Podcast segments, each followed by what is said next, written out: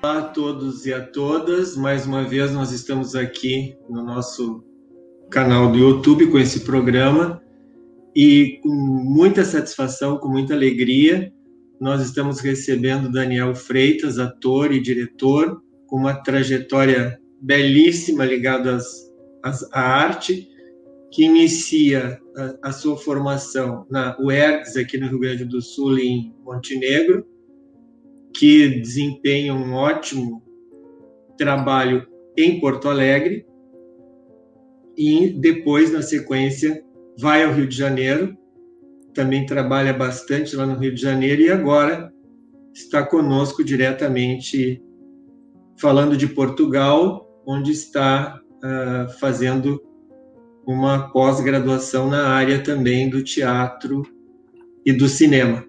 Então, nós queremos, Daniel, te agradecer o fato de teres aceito o convite de conversarmos, principalmente nesse momento, né? Porque nós estamos atravessando uma situação difícil no mundo inteiro, pior ainda no Brasil, em função da pandemia, e há uma necessidade muito grande então, de nós sairmos um pouco desta zona trágica e, e trazermos a, assim a arte, respirarmos um pouco a beleza da arte, inclusive como uma forma de resistência. Então é nesse enfoque que nós queremos uh, abordar e, e agradecer uma vez mais o fato de tu então estares conosco nesse momento aqui, compartilhando um pouco dessa tua trajetória que eu tive o prazer de acompanhar, né? É, com a maravilha que o teatro permite, que é depois da peça se ir ao camarim. E foi ali que nós começamos, Antônio, nosso relacionamento. Eu assisti uma peça maravilhosa dele na, numa sala de teatro da Caixa Econômica Federal aqui na Roda Praia, e o desempenho foi tão maravilhoso que nós fomos lá cumprimentar o ator. E ali nós iniciamos nossa, nossa, nosso momento assim afetivo. E eu acompanhei as, as apresentações do Daniel. Então, nesse primeiro momento, Daniel, da, da tua apresentação, gostaria que tu falasse, então, de, desse momento da tua trajetória, lá da UERGS de Montenegro e aqui da, dos teus trabalhos em Porto Alegre. E, e, eu não sei, eu queria abordar contigo também aquele aquele troféu impressionante do daquele Porto Alegre em cena, com aquela entrevista inacreditável do saudoso Tatata Pimentel, né? Na, na, na, na, Casa de Cultura, não foi na Usina do Gasômetro? Usina do Gasômetro. 800 atores reunidos. Então é isso que nós estamos precisando urgentemente, pelo amor de Deus, sabe? pós-pandemia, retomar essa vida cultural que tínhamos em Porto Alegre que não temos mais. Então, primeiramente, boa noite. Uh, eu queria agradecer o convite que desse grande amigo Henrique e agora do meu novo amigo Antônio. E é um privilégio, uma honra. Uh, eu, eu já estava à espera desse canal do Henrique há muito tempo, porque eu acho que o Henrique tem que falar para mais pessoas. Eu acho que o Henrique faz com que o conhecimento seja mastigável, ele, ele seja acessível a todas as pessoas. Eu acho que isso é importante, porque conforme as pessoas. Antes, vou encher um pouco a, a sardinha do, do Henrique, até porque eu estou em Portugal, vou falar de sardinha, né? Nem sei se a colocação foi certa, mas eu quis aproveitar a sardinha que a gente está em junho, é a, a, época da sardinha aqui, vamos botar a sardinha no jogo. Mas uh, eu acho que é importante porque uma das coisas que a gente tem que cuidar, eu vejo um pouco com a academia e conforme e com o conhecimento que a gente adquire, é que conforme a gente vai adquirindo conhecimento, às vezes a gente uh, acha que a gente vai falar só com pessoas que também tenham o mesmo conhecimento ou que estudaram da mesma forma o nosso assunto. E eu acho que a diferença entre alguém que sabe um assunto e alguém que, além de saber um assunto, sabe comunicar e passar esse assunto, tem a, é isso é o Henrique que tem entende de muita coisa, uh, tem um conteúdo imenso, mas sabe passar essa, essa, esse conhecimento de uma maneira muito simples e que a gente começa a achar e falo isso porque o Henrique uh, foi muito importante na minha no meu TCC que foi quando eu dizia para Henrique, Henrique, eu não sei, eu não sei falar o que eu eu não sei o que falar do que eu aprendi na faculdade, eu não, eu não sei escrever essas coisas. E o Henrique pegou um chimarrão e disse assim: Vamos lá, me conta um pouco desse, desse teatro físico, desse, dessa organicidade. E, foi, eu fui falando com ele numa conversa de chimarrão. E aí ele disse: Viu, você sabe tudo que. Você sabe todo o conteúdo. Agora é só articular o pensamento e, de, e colocar isso no papel. E, e, me ajudou imenso, e graças à ajuda do Henrique, uh, ganhei A com louvor. E, uma coisa que eu não, nem esperava que ia acontecer. Então isso foi, fiquei, sou muito grato e muito feliz de ter o Henrique na minha vida. Agora, falando da trajetória, eu vou comer, eu, se vocês me permitem, já que eu vi que o bate-papo é longo, né? Porque às vezes convidam a gente para falar e nos dão cinco minutos, 10, 15. Sim. Aqui o negócio é longo. Aqui já ninguém mais está trabalhando, né? A não ser os profissionais que ainda estão na rua no batente nessa hora. Mas uh, eu quero. A gente. O, o, processo começou muito. Começou em Santa Cruz do Sul, né? Que eu sou um jovem de Santa Cruz do Sul. Uh, e falo isso porque eu dei uma entrevista agora ontem para um jornal aqui em Portugal e ela estava justamente perguntando uh, se eu tinha descoberto o teatro e como é que tinha sido na minha cidade que eu nasci, né? Para quem é do Rio Grande do Sul e para quem conhece o interior do Rio Grande do Sul, assim como deve ser o interior de todo o resto, todo o Brasil, sabe a dificuldade que é fazer trabalhar com arte no interior. Hum. É, é, é quase uma, uma, uma questão de autoafirmação diária, de que você precisa sempre acreditar, porque as pessoas, as pessoas quando você diz, ah, eu quero ser ator, não, mas, mas e trabalho? O que, que você vai fazer mesmo de trabalho, né? E você o tempo todo tem que estar. Tá, então você uh, você começa a criar sua infância e adolescência sabendo que você não pode ficar no, na sua terra natal. Você tal, talvez talvez as pessoas algumas pessoas até ficam e têm essa força de vontade de lutar o tempo inteiro com salários baixíssimos, né? Sem apoio para conseguir construir alguma coisa. Uh, eu queria mais e e aí foi quando eu descobri a, a UERGS, fiz o vestibular, assim, o meu ensino foi muito de, eu, eu fiz, eu tenho a realidade de muitos brasileiros, eu trabalhava durante o dia e estudava à noite, né, e, as, e como trabalhava muito em Porto Alegre e morando em Santa Cruz do Sul, eu faltava às vezes duas, três vezes por semana, todas as semanas da minha aula. E quando eu, eh, eu passei no quando eu fiz vestibular, eu me lembro que eu fiz o vestibular e pensei assim, olha, acho que ano que vem eu vou estudar, porque eu vou querer fazer essa faculdade, porque eu sabe, jurava que eu não ia passar naquele vestibular. E quando passei no vestibular, foi uma choradeira, tanto que eu, tanto que eu me lembro que eu falava para mulher de jornal assim: Olha aí, você não está vendo direito, eu, meu, meu nome está nos não aprovados. E ela, mas por que, que alguém vai fazer uma lista de não aprovados, meu filho? A pessoa só vai fazer uma lista dos aprovados. E aí, pronto, entrei nessa faculdade, que eu acho que foi uma das melhores coisas que foram feitas uh, naquele governo, que foi, uh, que foi uma coisa de distribuir uh, o ensino para fora da capital, né? Porque a gente, antes se eu quisesse fazer arte, eu só tinha teatro, eu só tinha ou Porto Alegre ou Santa Maria. Eu não tinha outra opção. E a UERGS é tão importante que a UERGS vem trazer um novo conceito, que é, além de eu me formar artista, eu me formo professor. É um professor, é, tanto que a gente é um professor artista ou um artista professor, né? É um, é um sujeito híbrido. Até porque como é que eu vou ensinar arte e ensinar, se eu não for artista, né? E, e, existe, além de eu entender de eu ser artista, um processo que é aquilo que eu falei no início, que é como é que eu passo esse conhecimento para os outros. Então, o que eu acho lindo nessa formação é que você tanto recebe as disciplinas para você ser artista, como recebe as disciplinas para entender como você passa esse conhecimento todo que você recebe. Uh, e aí, uh, Montenegro foi quando, uh, na faculdade foi quando as coisas da minha cabeça expandiram, mas expandiram e me reprimiram. Que primeiro uh, eu, eu tinha uma liberdade de escrita antes, porque eu, eu comecei a fazer teatro sem nunca ter feito um curso de teatro, porque não tinha na minha cidade, na minha época. Espero que já tenha agora, mas não tinha. Então eu comecei a fazer teatro daquilo que eu achava que era teatro, daquilo que eu tinha visto em algumas alguns lugares e, fui, e inventando, ia construindo o meu teatro, né?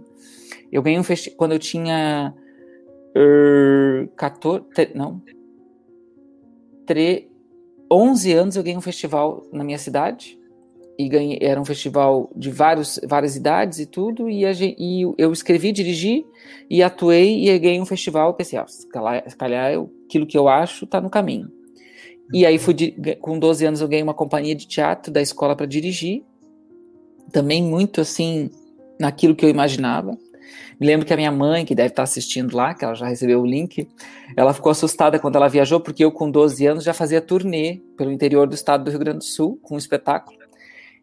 E, tu, e produzia sozinho, assim. Então eu produzia, não tinha adulto, eu produzia, eu, eu, eu dirigia todo mundo, eu construía tudo, ainda organizava, tinha transporte. Eu me lembro que a gente chegou em Sobradinho, e foi a viagem que a minha mãe foi junto.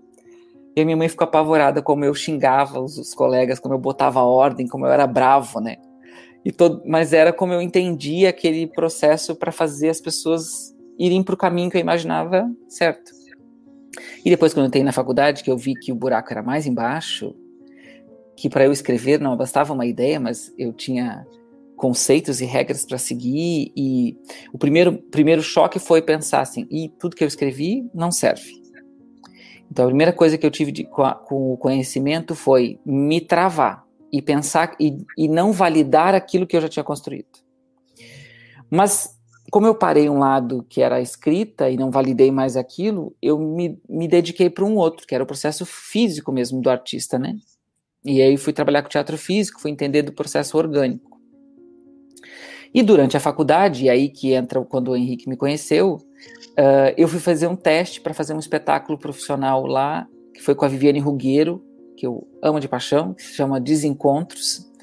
E eu passei para fazer uma pontinha. Eu ia fazer um personagem bem pequenininho, uh, mas que eu já estava feliz da vida, porque imagina, o jovem de Santa Cruz do Sul, que estava agora morando em, em Porto Alegre. Apresentando em Porto Alegre. Era o um sonho, né? De todo artista do interior. Eu pensei assim, ah, eu tô no, vou estar num teatro em Porto Alegre, né?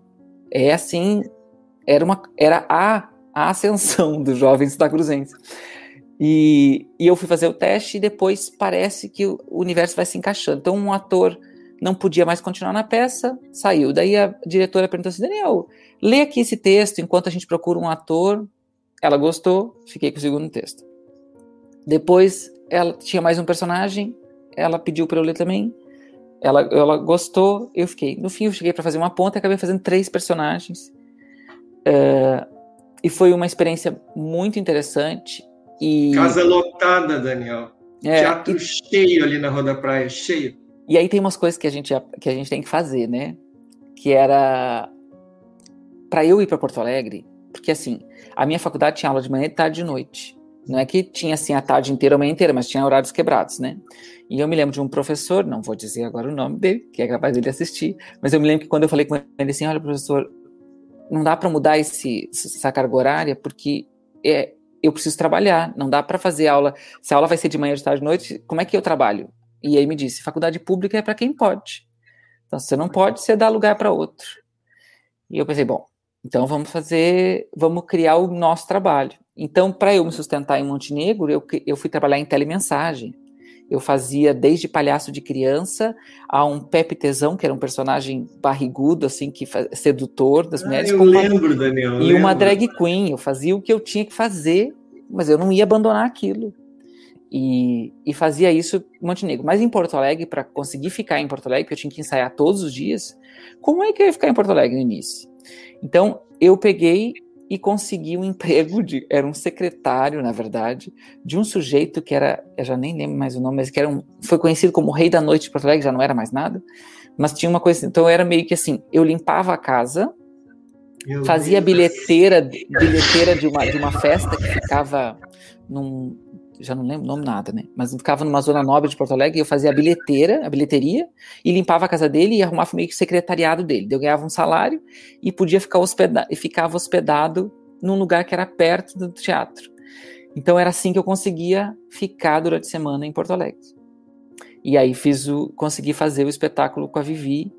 E foi por causa do espetáculo da Vivi, que foi no, do, numa das sketches que tem dentro do espetáculo, que eu ganhei o prêmio de melhor ator no Festival do Porto Alegre em Cena.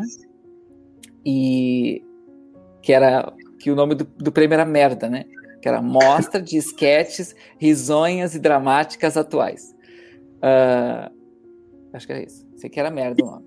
Que o apresenta, na verdade, desejam exatamente isso, né, Daniel?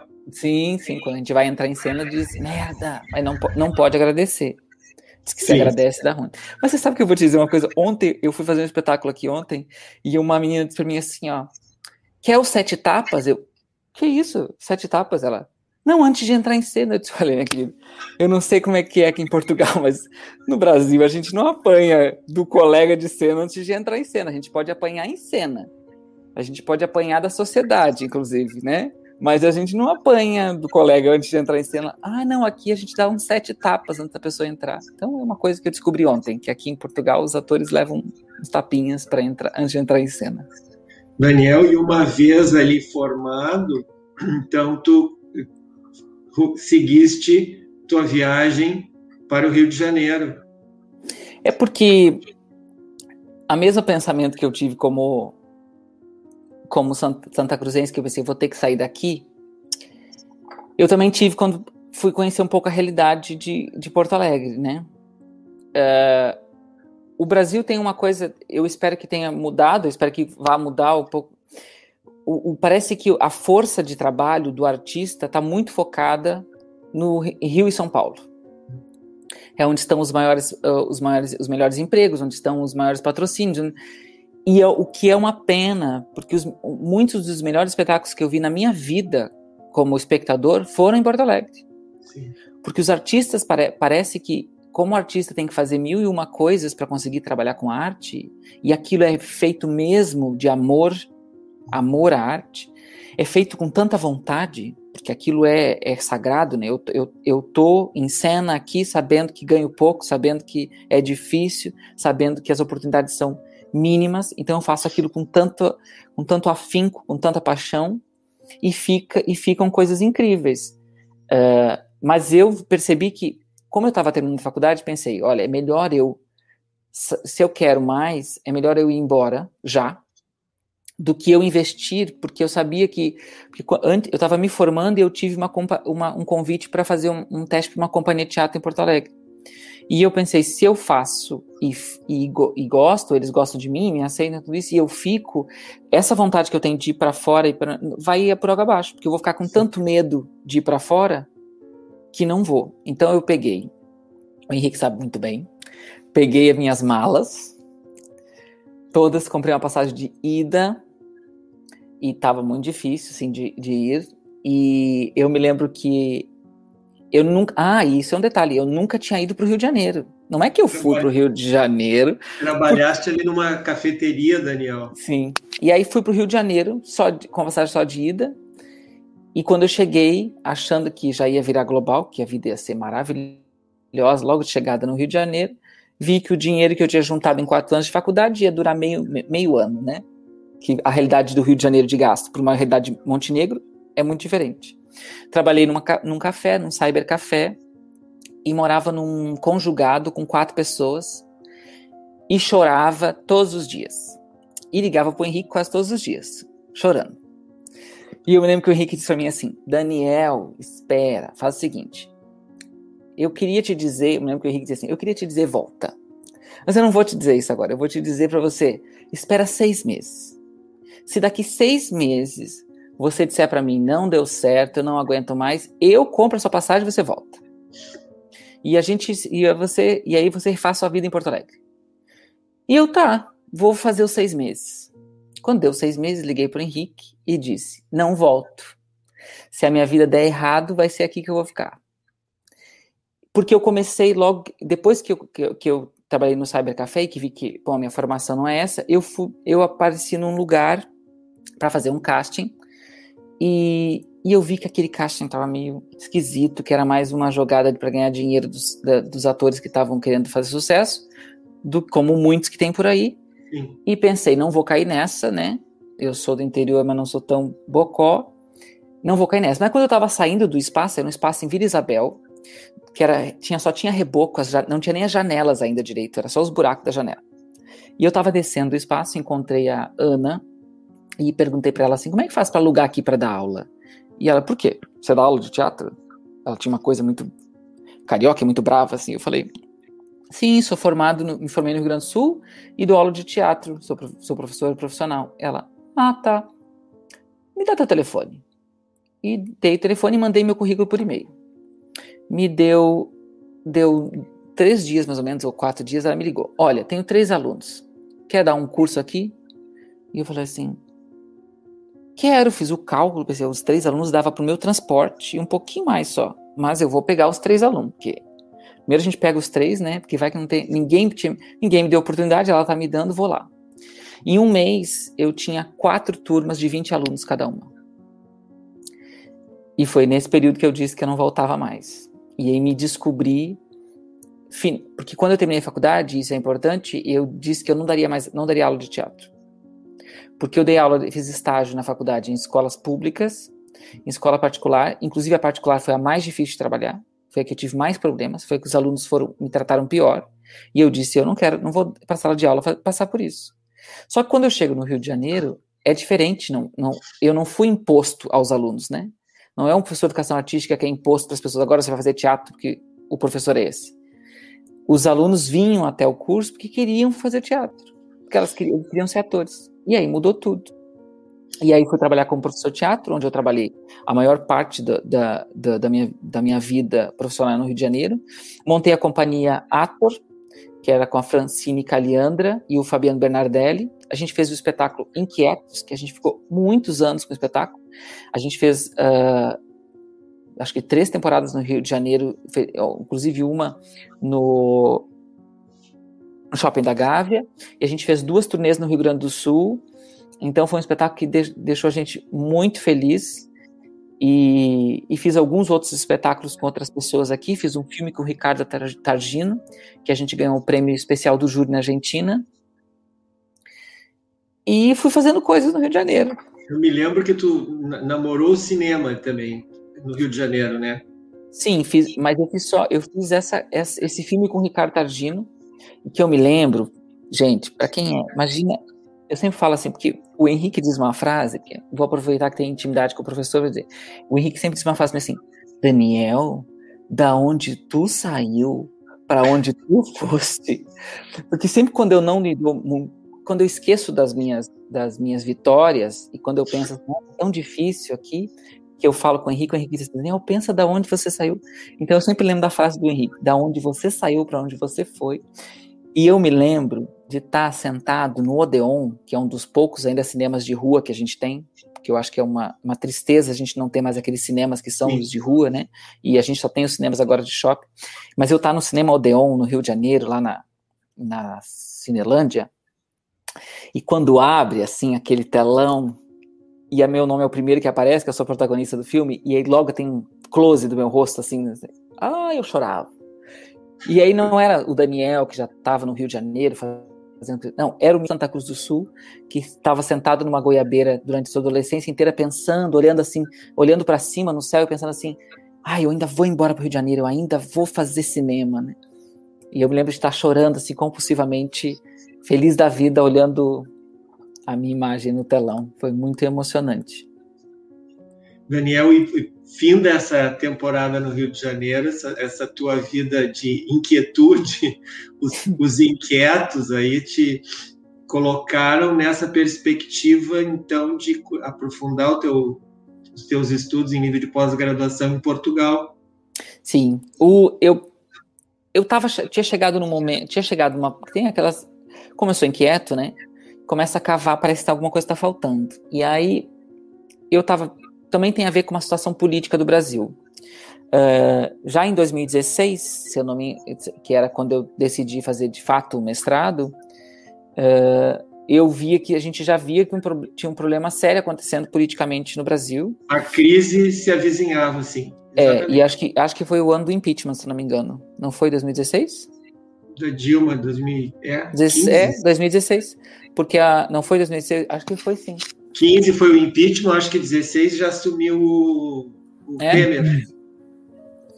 E, e aquilo estava me incomodando muito, porque a gente, porque eu já via algumas coisas. E eu me lembro que quando o atual, o Valdemar, aquele que não pode se dizer o nome, que é o, o atual, né? O atual presidente. Presidente, Quando ele foi deputado mais votado no Rio de Janeiro, eu disse: Este homem corre risco de ser presidente. E aí me disseram algumas pessoas: Nunca. Essa criatura nunca vai ser presidente do Brasil. Ah, imagina. Só que a gente já tinha visto o Tiririca ser o deputado mais votado em São Paulo. E a gente já viu o que que estava virando isso. E começou a me dar medo. E, e eu estava muito sem perspectiva. Estava pensando se estava. Porque, porque é óbvio que a gente, quem trabalha com arte, sabe que em meio à crise, em meio a coisa, os primeiros que vão sofrer são os artistas. Exato. A gente, quando tem um problema econômico no, no, no, no, país, os artistas são os primeiros a perder. É o primeiro corte é na arte, é na cultura. E os últimos estamos... a receberem os, os, o dinheiro de volta quando voltar é a cultura. É o que nós estamos vivendo agora, Daniel. É. A, a classe artística aqui no Brasil desesperada. E aí o que aconteceu foi, eu comecei a ficar assim, pensando, o que que eu faço? O que que eu... E aí um, um grande amigo meu, o Yaru, uh, disse estava fazendo mestrado em Portugal, em comunicação, e disse, amigo, por que você não faz um mestrado em Portugal? Mestrado em Portugal? Você faz um mestrado, tem mestrado de teatro, mestrado em cinema, em comunicação, você aproveita, conhece Portugal, maravilhoso, e você ainda estuda, e eu disse, mas eu, ele disse, você consegue fazer sanduíche, você consegue ficar no Brasil e Portugal, você vai indo e voltando. Você, diz, você tem o estatuto do aluno trabalhador, você apresenta o comprovante do seu trabalho e você não é reprovado por falta. Você pode fazer o. Dar, gerir o seu conhecimento, o seu trabalho à distância e presencial, né? E eu pensei, ah, tá, vou fazer um projeto, vou fazer minha inscrição. Mas assim, meio que sem esperança. E me inscrevi em março, se eu não me engano, em julho eu tive a resposta e tinha que entrar já na faculdade em setembro, no mestrado. Eu passei em, dois, eu passei em duas faculdades para fazer, eu tinha dois mestrados e acabei escolhendo a Escola Superior de Teatro e Cinema e aí ingressei no cinema. Em Lisboa? em Lisboa. É, Amadora, né, que é na Grande Lisboa, mas é, é colada em Lisboa, é uma cidadezinha que é colada em Lisboa, mas é, faz parte da região metropolitana. E, e aí passei e pensei, tá, agora eu vou ter que ir, né? Passei, vou me organizar e pede visto e vai isso. Só que o meu plano sempre foi ficar dois meses no Brasil, dois meses em Portugal, dois meses no Brasil, dois meses em Portugal. E eu fiz isso por dois anos. Mas quando eu cheguei em Lisboa, eu botei meus pés em Lisboa e depois do primeiro mês eu já sabia que eu queria ficar aqui. Porque eu me senti tão em casa. Gente, isso aqui é o Rio Grande do Sul, gente. Engraçado, que eu tava falando com a jornalista ontem do público, é portuguesa, e ela tem muitos amigos em Porto Alegre, no Rio Grande do Sul. E ela disse: É o Rio Grande do Sul. E eu, a portuguesa mesmo disse: É o Rio Grande do Sul. Eu disse, é o Rio Grande do Sul. Eu fui pro, pro norte de Portugal, agora fiz uma viagem. É a minha, gente, é a minha família. Os, portu, os portugueses do norte são a minha família.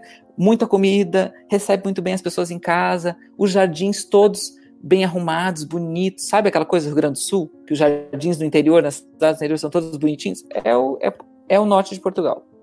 Mas eu cheguei e, e aí foi começar a minha aventura aqui, foi entrar numa um curso que não tem a ver com que eu não conhecia, porque eu não porque eu podia ter sido mais bonzinho comigo mesmo, né? Eu podia ter feito um mestrado em teatro, já sabia alguns teóricos, né? Já tinha coisa, continuava a minha pesquisa e seria não, o inquieto teve que decidir, não, vou fazer cinema. Chega no mestrado, na primeira aula, começa vários teóricos que você nunca ouviu falar, vários cineastas que eu nunca ouvi falar, e aí tem que correr atrás. E, e, mas assim, me, me senti muito em casa, fui muito bem recebido, fiz amigos incríveis, tem pessoas aqui que eu amo, são a minha família. E, e aí foi quando eu tive que fazer a decisão, que é, se eu vou ficar aqui, então vou ter que romper profissionalmente com o Rio de Janeiro. E o Rio de Janeiro, até então, ainda era o que me bancava aqui, porque era o meu trabalho. Tinha o vínculo com a escola aqui. Sim, a oficina de atores. Eu tinha, eu tinha nove turmas na oficina de atores. Imagina que eu, a cada final do ano, eu fazia um festival que eu dirigia. O primeiro festival eu dirigia 72 atores, eu, eu botei em cena, que eu dirigi. No segundo festival já estávamos 80 e poucos atores, no terceiro já estava com 100 atores, então todo final do ano eu, eu ia para lá, fora a, as turmas que aconteciam durante o ano, mas eu tinha um festival inteiro para. E eu, um detalhe, eu dirigia 72 atores em um mês e meio. E colocava todos eles em cena. E era incrível, o público adorava. Só essa que essa jornada. Formação da turma. Não, não. É, durante, os alunos ficavam comigo dois anos e meio. E durante esses dois anos e meio, eles faziam cinco espetáculos. Então, cada aluno tinha esses cinco espetáculos.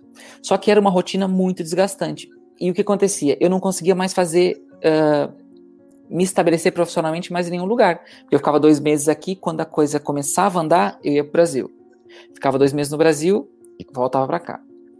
E aí rompi, pedi para sair da escola, uh, que foi também um lugar que me acolheu muito, muito cedo no Rio de Janeiro. Passei a oficina de atores, eu fiquei trabalhando na oficina de atores, acho que 10 anos e meio, ou 10 anos da minha, do meu tempo no Rio de Janeiro.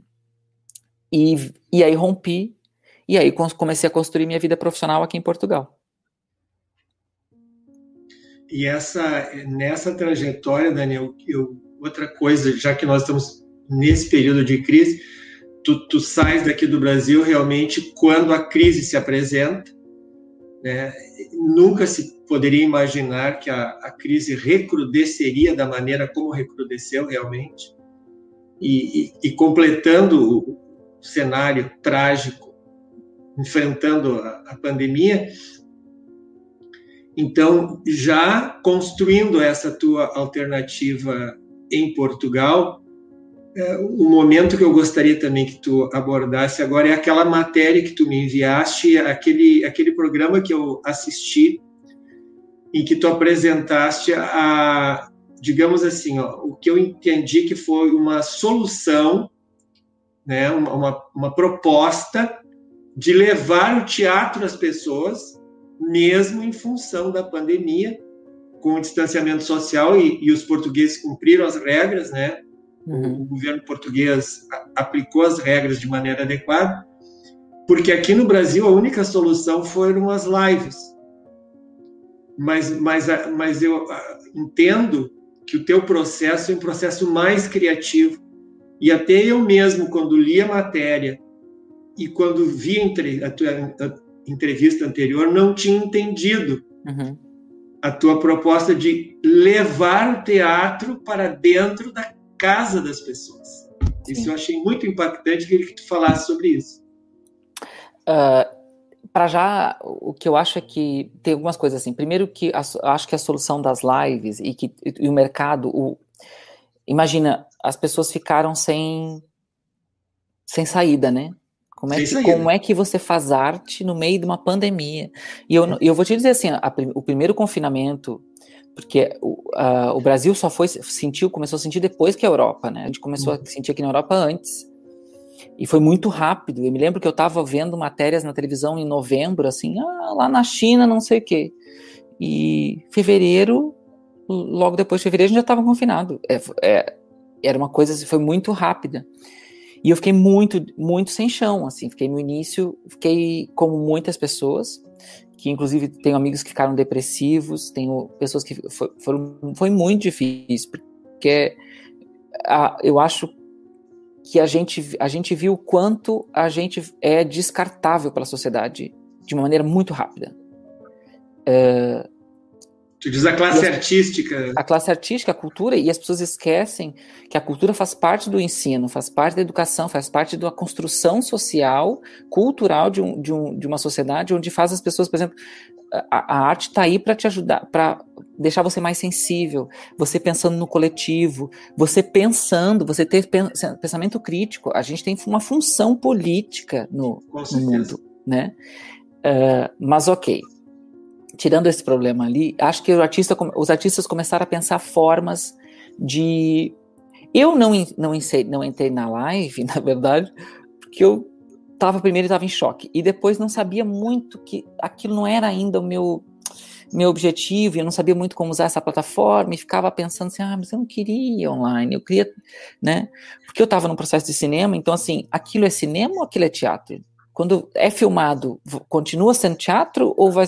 Então, eu por causa do mestrado, estava num debate acadêmico com essa relação e não queria entrar nela. Uma, uma parte eu li no teu texto é, é, é exatamente esse dilema, né, em relação à diferença entre teatro e cinema. Ou seja, e se eu filmo teatro, eu tenho o quê? Sim. Vai ser o teatro filmado, vai ser o cinema. É. E, e, é porque eu estava nesse dilema porque justamente o meu trabalho de, de, de, de, mestrado é a transformação do texto teatral num roteiro para cinema, né? Então eu estou trabalhando essa, essa, esse cruzamento, essa diferença. Mas aí eu tinha um projeto já antigo, uma ideia de fazer o teatro na casa das pessoas, porque eu fiz um espetáculo em Porto, em, no Rio de Janeiro que chamava Sobre Nós Dois, com Fabiano Bernardelli e direção do Marcelo Aquino, que é um gaúcho, que também mora no Rio de Janeiro, e a gente fazia dentro de um apartamento a primeira temporada. Só que as pessoas iam até o apartamento, a gente não ia para casa das pessoas. E eu tinha uma ideia de fazer um espetáculo que fosse que ele pudesse ser itinerante. Mas a gente cria tantos projetos na vida, né, minha gente? A gente cria projetos assim, toda hora a gente cria um projeto. Para a gente botar em prática, todos que a gente tem que ter alguma coisa que pote fogo na gente. A pandemia veio e eu conversei com uma amiga minha aqui, que é a Helena Marques, que trabalha com assessoria de imprensa, e, e eu disse: Olha, eu tenho uma ideia assim, assim, e acho que agora é o momento.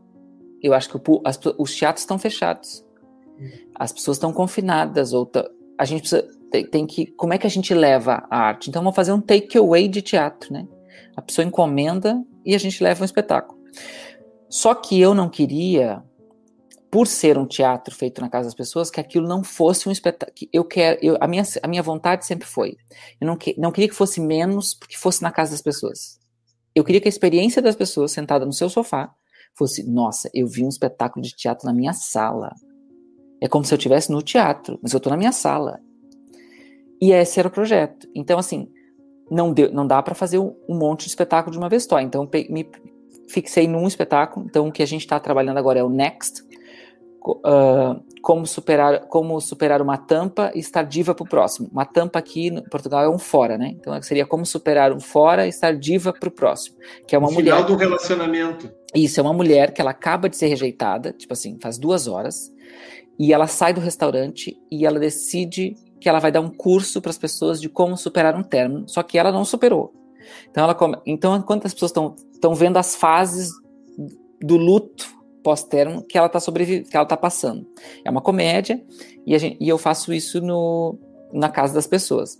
Então eu levo luz, eu opero luz, eu tenho uma lâmpada com controle remoto que troca de luz.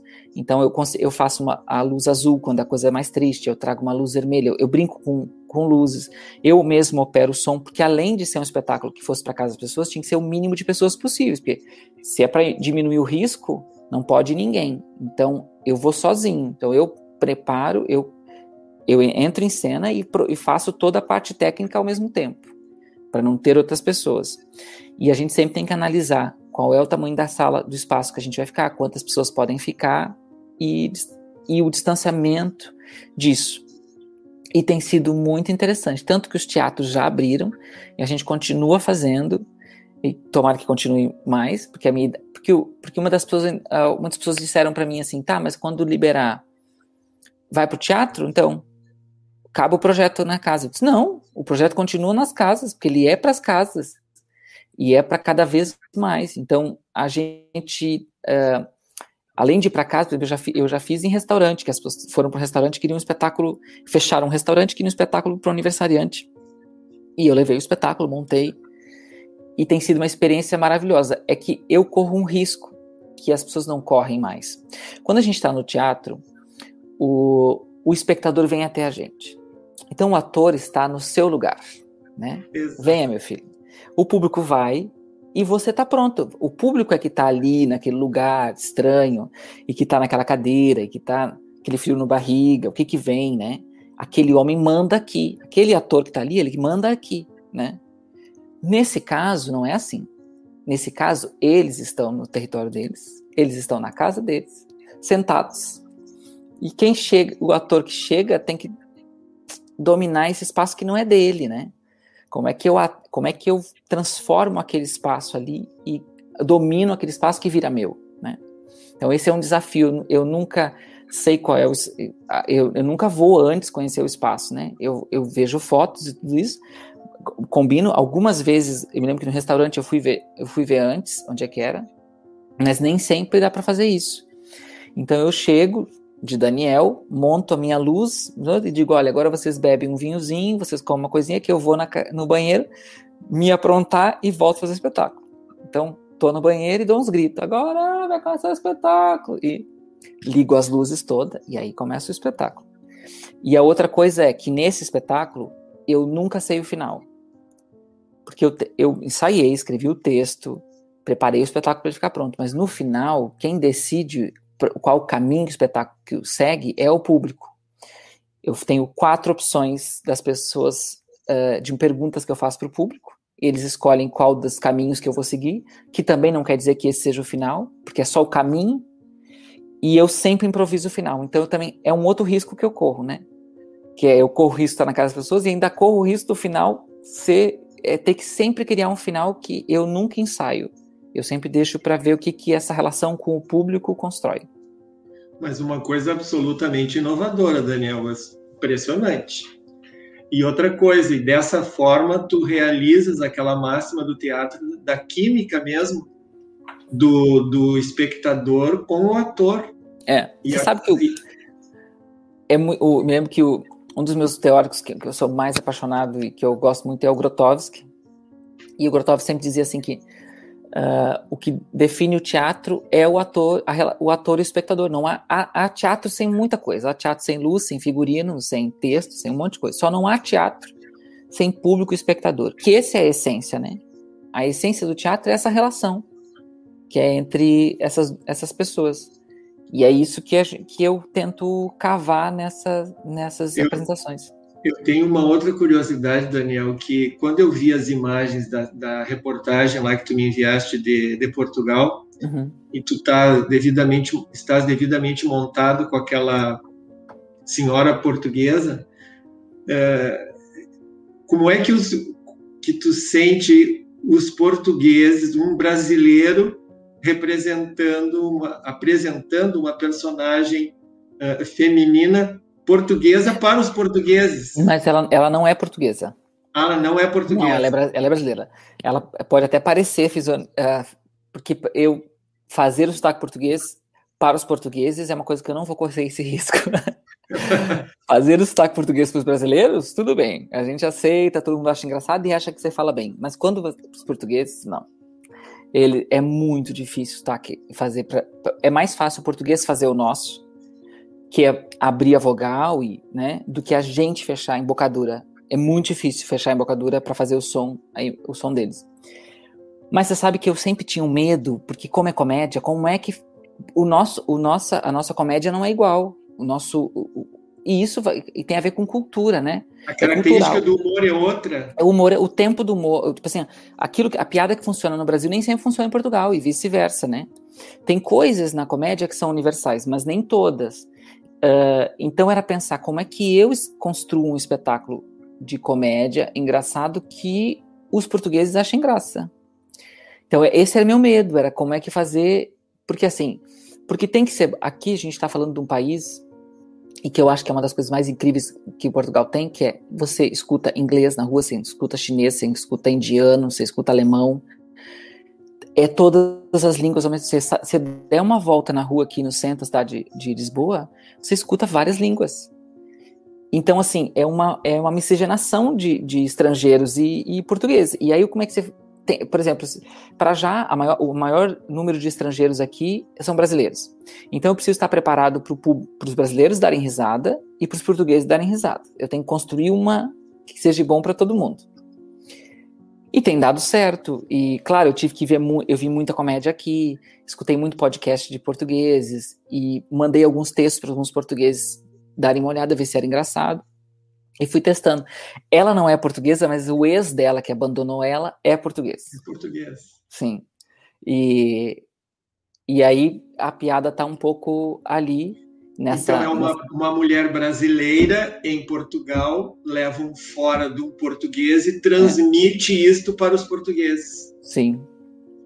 Muito interessante. E o final totalmente improvisado. Totalmente. A gente sempre todo, toda vez tem um final. Eu me lembro que agora no nessa eu fiz ontem espetáculo e Ontem deu empate, porque nunca dá empate no, no, na escolha, sempre tem uma maioria, assim, ontem deu empate, assim, pra agora... Coloca em votação para os presentes. Sim, ali. sim, vamos lá. E é único, e porque eu, no final eu digo ainda para eles, assim, quando tá chegando no final, eu ok, agora vamos correr o risco junto, né? Eu corri o risco de estar aqui, eu corri o risco de falar isso tudo para vocês, agora vamos correr o risco junto. Eu quero agora que vocês decidam qual é o caminho que, que esse espetáculo vai seguir a partir de agora. E aí deu empate, e aí uma pessoa foi lá e desempatou para um, um, uma opção lá que eles que foram sendo direcionados.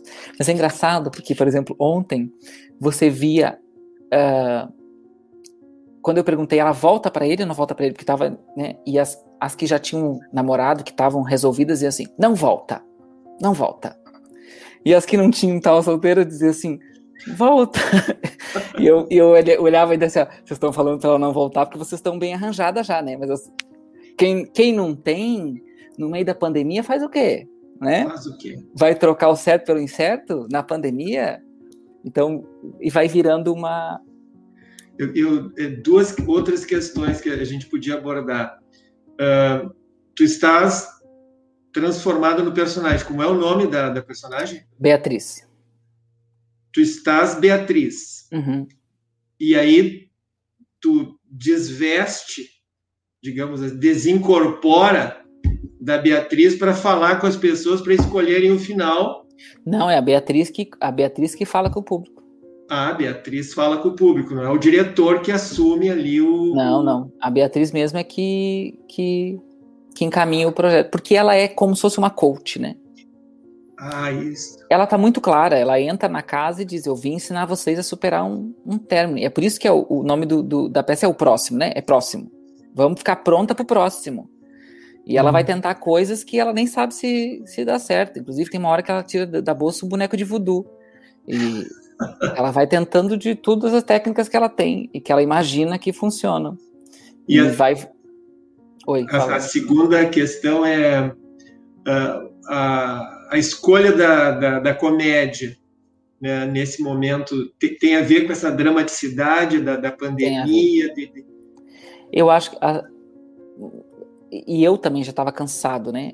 Uh, eu, teve horas que eu tive que parar de ver notícia, não tava dando mais. Que é, e, e olha que há, e é, ainda tem uma coisa, porque assim, quem é imigrante tem um duplo, ainda mais um imigrante brasileiro, vou te dizer, tem um duplo sofrimento. Porque eu acompanhava e acompanho as, as notícias do Brasil, porque a minha família, que eu amo muito, tá no Brasil, e acompanho as notícias daqui e da Europa, e, e tô sempre, e tem que ver isso. E é claro que é uma crise mundial, então tem problema em tudo, todos os lugares. Então, quando eu estava vendo as notícias daqui, ficava assim, ficava péssimo já.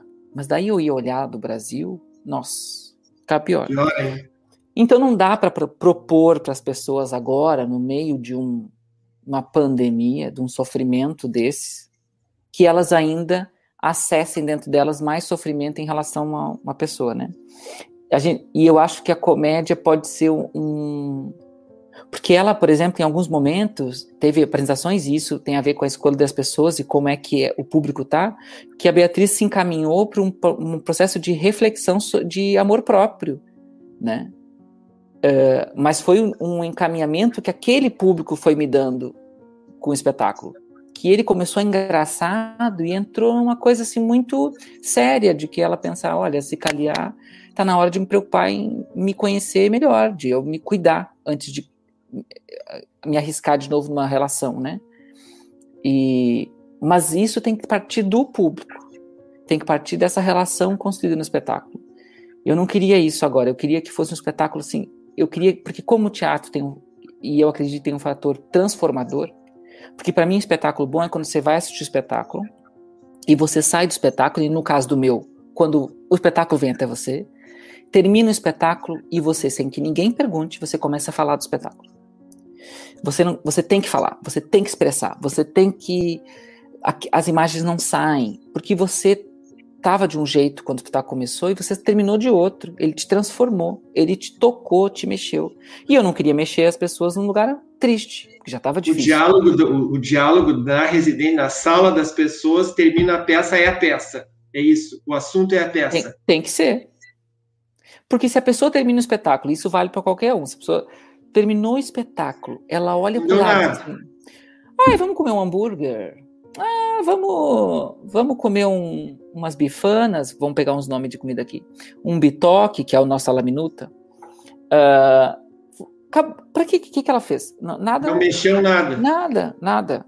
E e ok, pode ser que tem gente que gosta disso, mas eu gosto de espetáculo que termina e a pessoa tá com aquela coisa, não interessa se é engraçado ou se é triste, mas que tem mexeu com aquela pessoa que assistiu.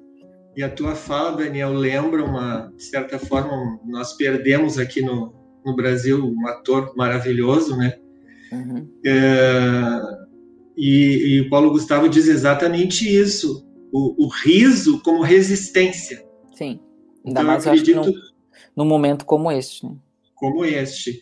Então, não, não se trata de alienação, né?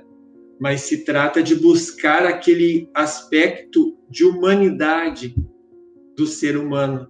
E uma das coisas que nos caracteriza como ser humano é o nosso riso essencial. Claro. Nós precisamos e, disso. E quando a gente pensa na função da, do artista da arte, talvez a função da, agora, para alguns artistas, é essa mesmo: de, de, tirar esse peso, esse sofrimento, essa agonia que está em quem está. Né? Já, a pessoa já está nisso. Eu acho que a gente também tem que trazer reflexão mas eu acho que também tem que ter uma, um, um, artistas para fazer as pessoas darem uma. Ah, que bom dar uma risada, que bom eh, me sentir bem de novo, né? E, e eu também, e, e assim, eu já estava aqui em Portugal um tempo fora dos palcos, porque eu, eu vim, eu, fi, eu vim aqui, aí eu fiz a. Eu fiz um filme aqui com o Danilo Godoy, depois eu fui fazer a novela na Record em Marrocos, porque estava aqui, e, mas no teatro eu tinha feito uma coisa muito pequena, mas não tinha feito um espetáculo meu, assim, tudo isso. Então fez tão bem para os outros como fez para mim. Aquelas pessoas que me contrataram para a primeira apresentação não têm ideia do bem que elas me fizeram. Porque elas me resgataram, assim. Era, eu disse, ah, eu precisava disso. Eu precisava... Ou seja, o ator Daniel em ação. É, eu precisava essa troca, precisava do público precisava de sentir essa, essa adrenalina, essa magia que acontece quando a gente está em cena. E como é que ficam os contatos, Daniel? Como é que as pessoas fazem o contato para ter o um espetáculo em casa? É só. A gente tem um no Facebook e no Instagram, é só colocar arroba Projeto Inquietudes. E mesmo quem mora longe aí do Brasil, que os meus alunos que estão assistindo, a família, bota lá, arroba Projeto Inquietudes, tanto faz no Instagram como no, no Facebook e a pessoa pode uh, ver os vídeos, porque a gente vai botando teasers lá, vai botando fotos dos personagens e vai fazendo algumas brincadeiras. E é por lá, mandando um direct pra gente, uma mensagem, tanto no Facebook como no Instagram, que a gente organiza o, a ida do espetáculo até a casa. E a gente agora está criando uma outra opção, porque a, a gente tem a opção do espetáculo em casa, para as pessoas, mas a gente está criando agora uma segunda opção que é porque tem algumas pessoas que não alugam, por exemplo, um quarto. É uma realidade de muitos estudantes aqui na Europa e muitas pessoas até que nem são mais estudantes, mas que o aluguel é caro e divide apartamento com amigos ou mora com a família, mas a família não quer o espetáculo, ou você aluga um quarto, então as, ou a casa é muito pequenina e aí não tem como levar o espetáculo. A gente vai ter um espaço a partir de julho em que as pessoas podem reservar e a gente coordena uma agenda, é um espaço de uma, uma sala multiuso, com uma iluminação, bem, é um lugar bem aconchegante que vai ter o distanciamento necessário, e aí esses grupos que não podem trazer para sua casa podem assistir o espetáculo lá também.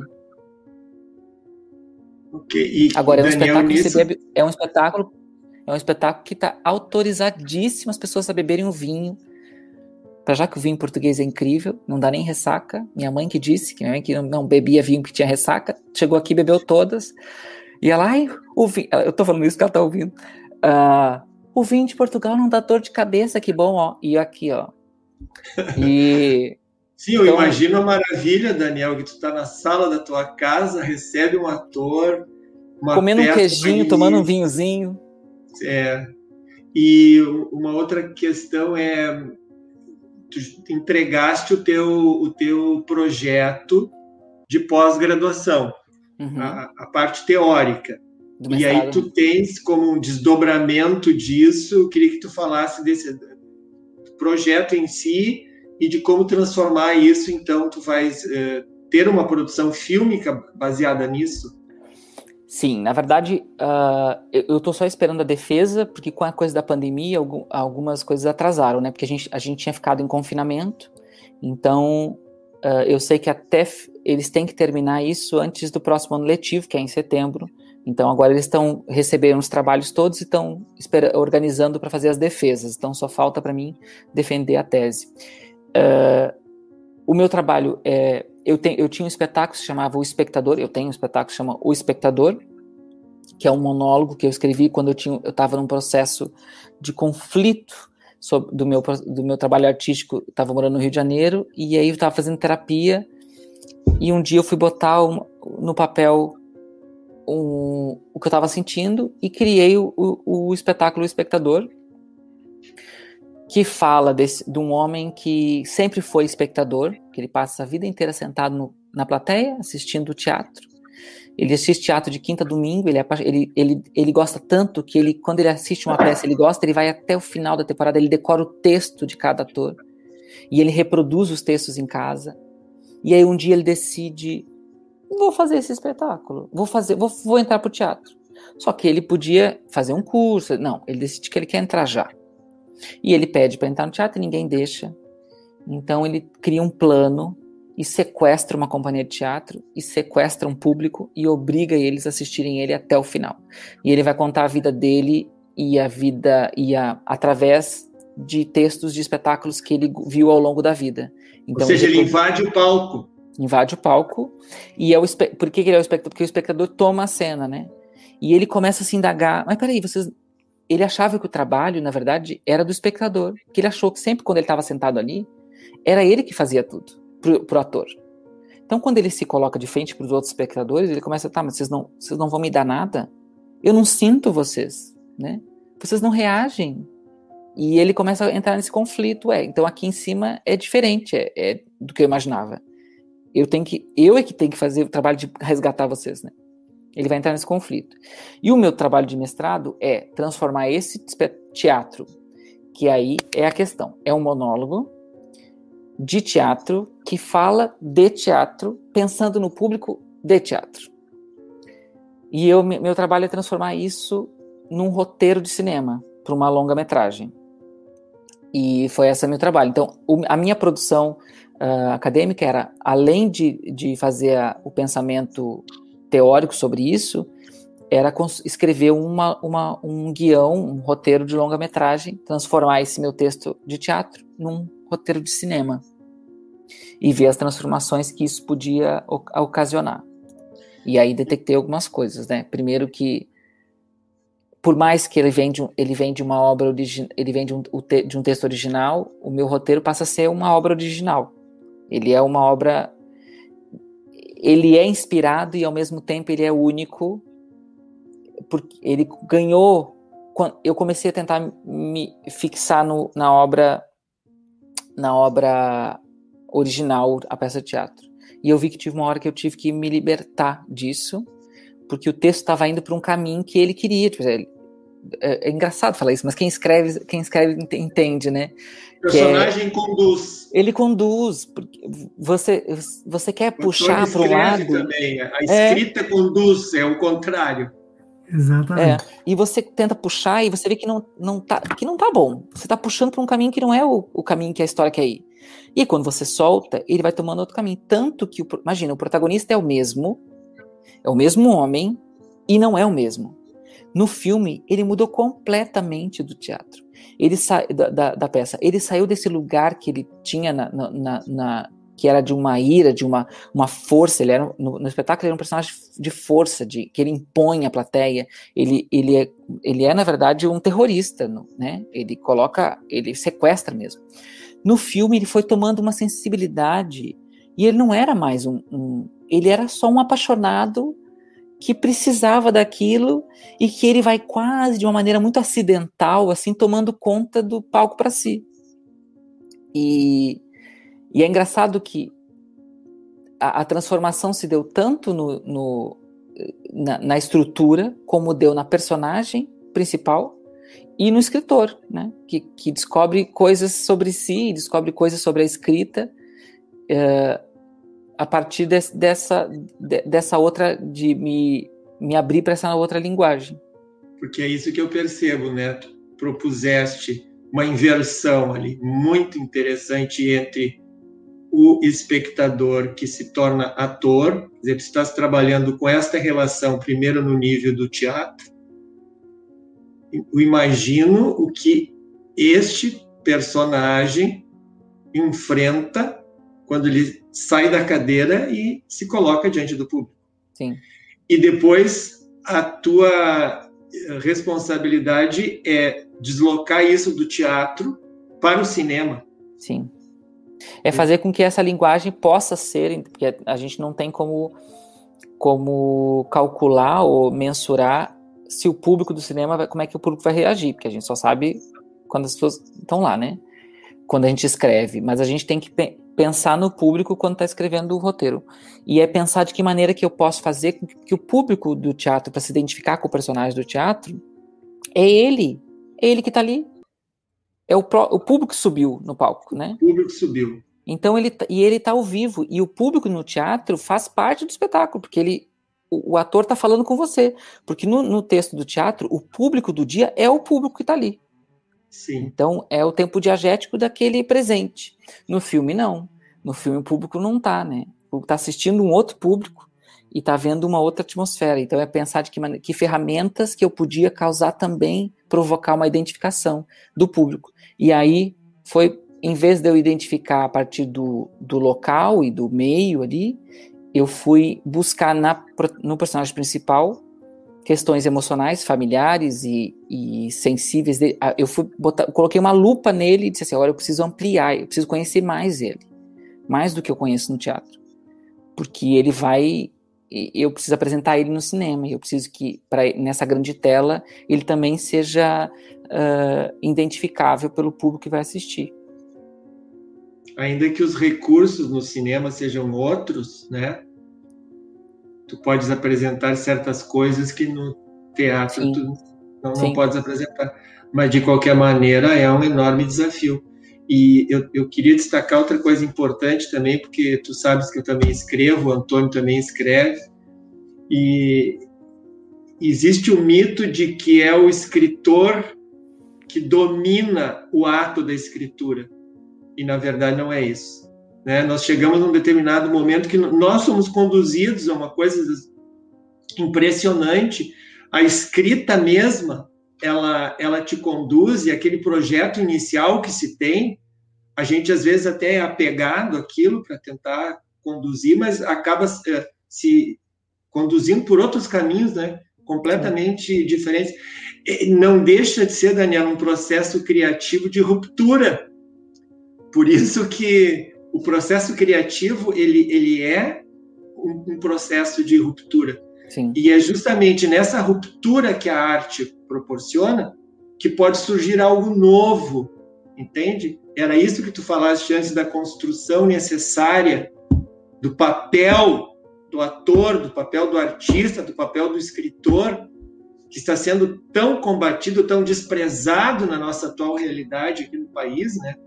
Tu tens toda a razão quando tu afirmas que a classe artística é a primeira que sofre e é a última que vai se recuperar, uh, exatamente por conta disso. Porque estas forças é. retrógradas e, que acabam. E é engraçado, verdade, porque as pessoas, quando, quando pensam no. Sim. Deu um delay aqui. O, o que eu quero dizer é que o que é engraçado. O... Estão me ouvindo bem? Sim, agora é novo. Então, uh, o, que, o sofrimento, acho que do artista também tem muito, porque tem, quando às vezes, às vezes a gente escolhe um trabalho, por exemplo, ah, eu escolhi um trabalho e ele é meu trabalho. Ele dá meu dinheiro, é meu trabalho. E eu faço outras coisas que eu amo fora do meu trabalho. Quando termina meu trabalho, eu faço outras coisas. No nosso caso, pelo menos no meu, quando eu faço arte, ele não é só meu trabalho. Ele é meu trabalho, ele é minha paixão, ele é meu lazer, ele é, ele é minha vocação, ele é aquilo que eu que eu me dou, né?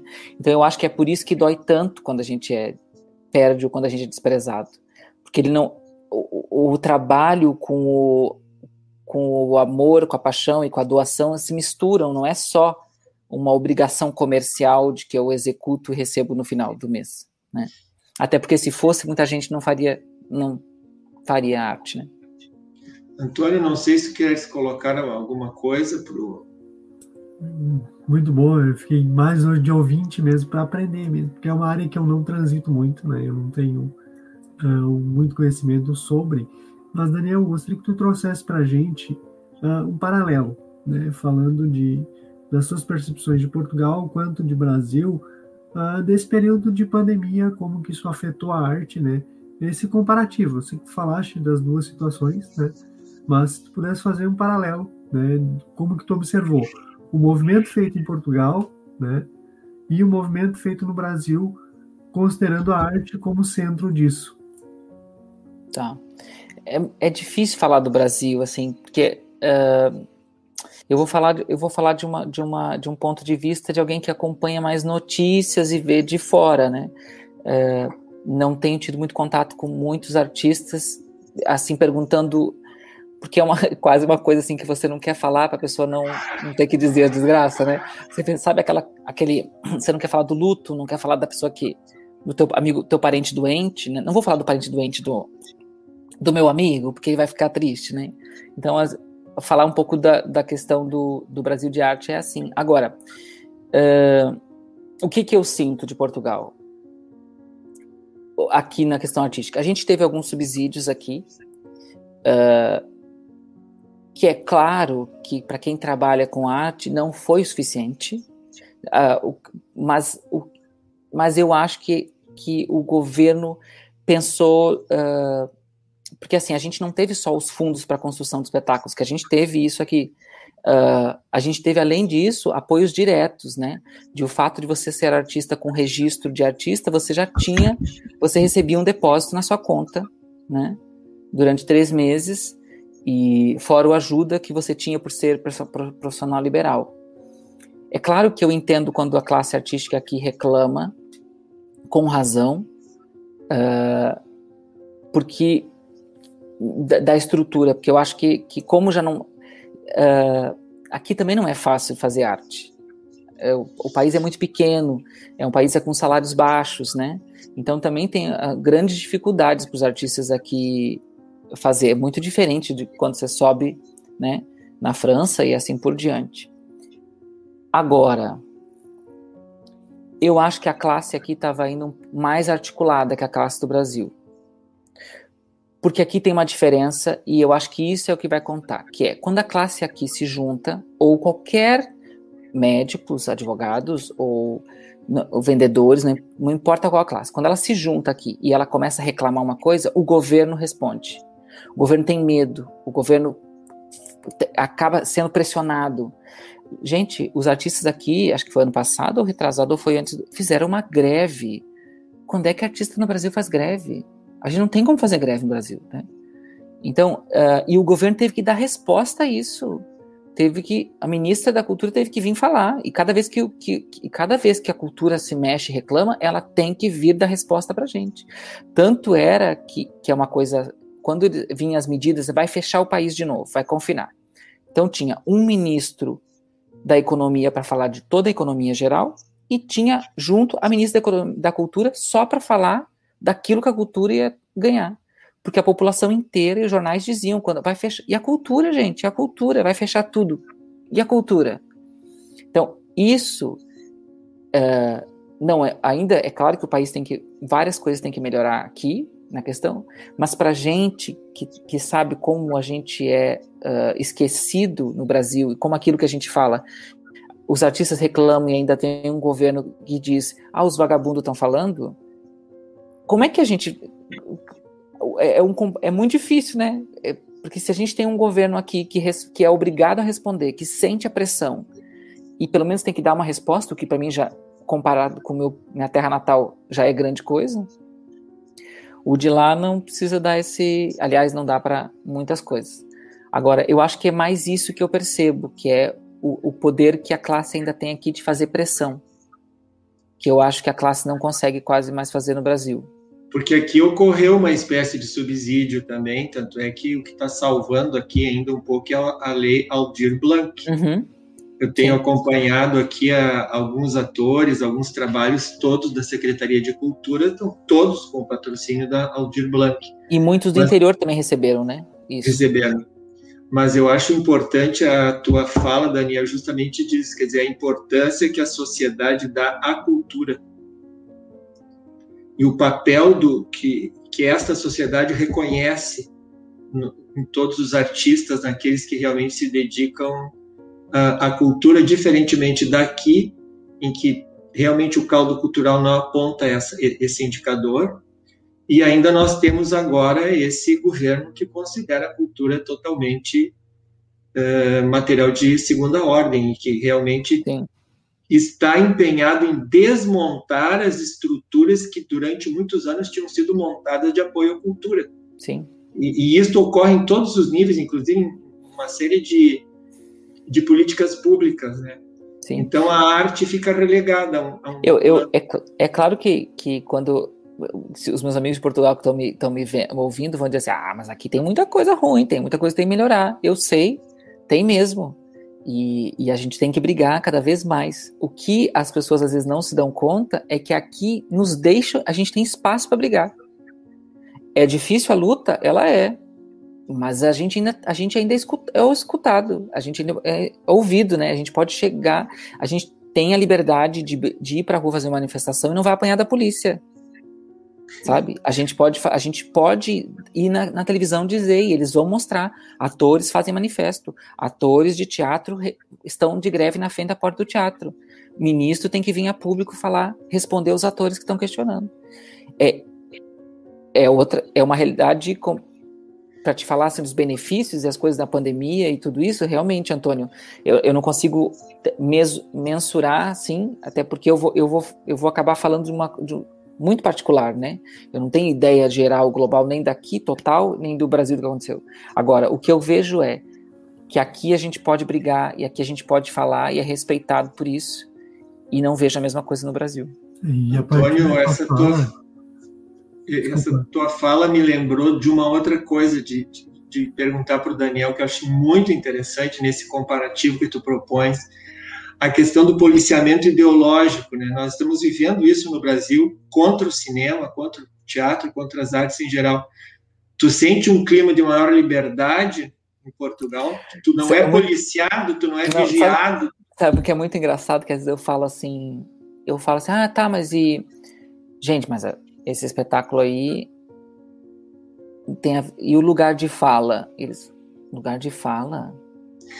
Fala é... o que tu quiser. é uma ela ela é uma ela é tá fazendo uma mulher o cara tá fazendo uma mulher talvez não pudesse fazer mulher. Ou tem toda hora assim lugar de, e para eles não entra mais isso na cabeça. Ah, isso já não se fala mais já passou disso. Nós já superamos essa fase de lugar de fala todo mundo tem fala né eu, eu, eu quando, quando vou falar dessa questão, toda vez que eu faço às vezes um espetáculo, eu penso, ah, mas eu não posso falar isso. Se eu falar isso, vão falar que eu não devo. Não, não. Tem uma liberdade de criação Primeiro, porque as coisas não são ofensivas, né?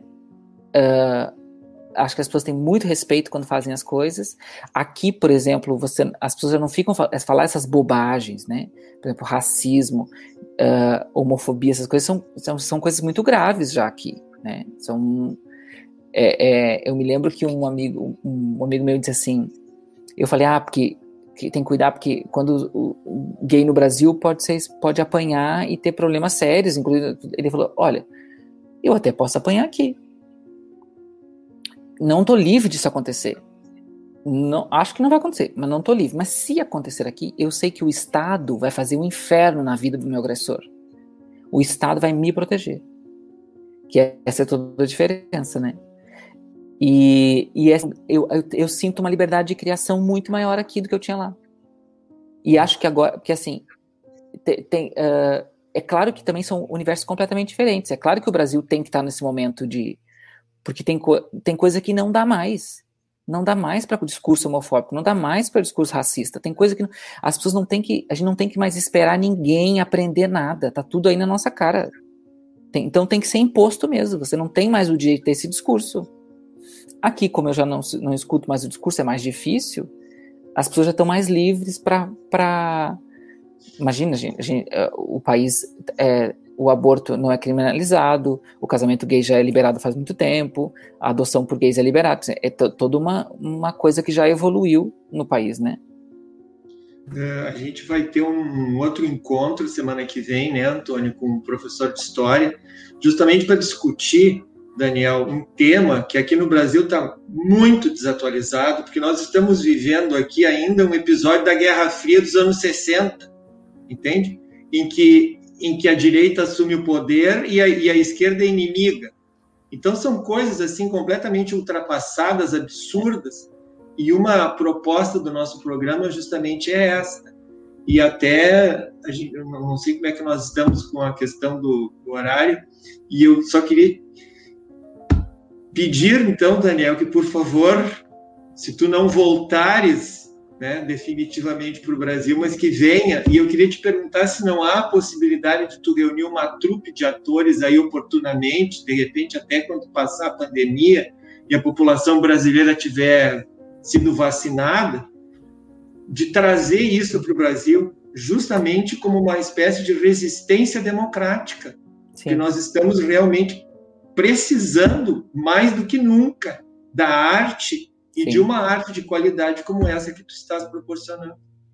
Para já, eu quando eu estou esperando assim que eu for visitar a família, já vou levar o Next para o Brasil e fazer o Next em Santa Cruz do Sul. Alô família, alô prefeitura de Santa Cruz do Sul, me escuta. Tem gente ouvindo aí. Minha irmã conhece, minha irmã conhece um monte de gente. Minha irmã é uma produtora ótima, Andréa Cousa aí, ó, vamos produzir o espetáculo. E e aí quero levar o espetáculo sim e, e quero também quero ver se faço uma formação também de teatro lá e uma formação pensando em educadores, né? Que era uma coisa que eu queria fazer há muito tempo, que era dar um curso de teatro pensando em professores. Porque eu acho eu, eu tive até essa, essa conversa ontem aqui com a jornalista e a gente estava falando de que a diferença que é saber o conhecimento e volto para o início do meu do meu do meu, do meu meu bate-papo fazer aqui, e passar, né? Porque a sala de aula é nada, é um palco, né? É um palco. E tem Eu, que saber. Daniel, outra fala muito interessante tua, já que tu me honraste com as minhas falas aí. Eu acho muito interessante isso. O Daniel me chamou a atenção, Antônio, desde o começo, que o professor realmente é um ator porque ele tem um público garantido toda semana. Sim. Ou seja, a sala de aula é sim um palco, né? É um e é um momento criativo, sim. Então uh, isso é importante uh, ressaltar, Daniel, por fim, o papel da educação, uma educação artística desde a base seria muito necessário para o nosso processo também.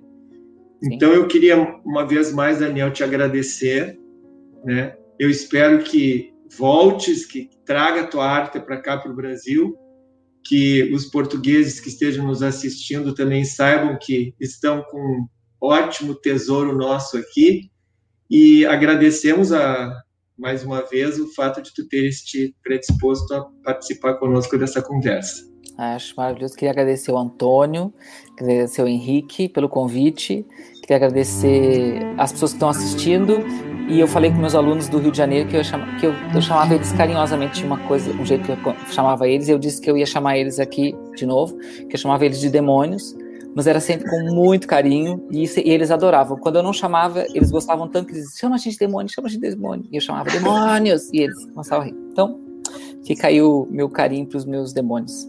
Legal. Uh, faço as palavras do professor Henrique as minhas, agradeço muito a tua disponibilidade, o teu aceite ao nosso convite o espaço fica aberto, sempre tiver uma novidade, nos conte, se a gente puder te ajudar de alguma forma, conta com a gente, quando puder voltar, quando quiser contar alguma novidade para nós, nos avisa que a gente marca uma outra oportunidade, aí no horário que também uh, te favoreça, porque agora já é madrugada em Portugal, né? Aí que a gente possa conversar talvez até mais tempo, a gente já está com uma hora e 18 aqui, mas o assunto é muito denso, é muito Nossa, bom te ouvir, né? Uma pessoa Boa, que tem muita obrigado. propriedade no que você está falando. Gostei muito de te conhecer. E o espaço está aberto. Quando quiser voltar, é só nos acionar, tá bom? Obrigadão. Obrigado, obrigado, gente. Grande abraço, Daniel. Abraço, até mais. Abração. Até mais.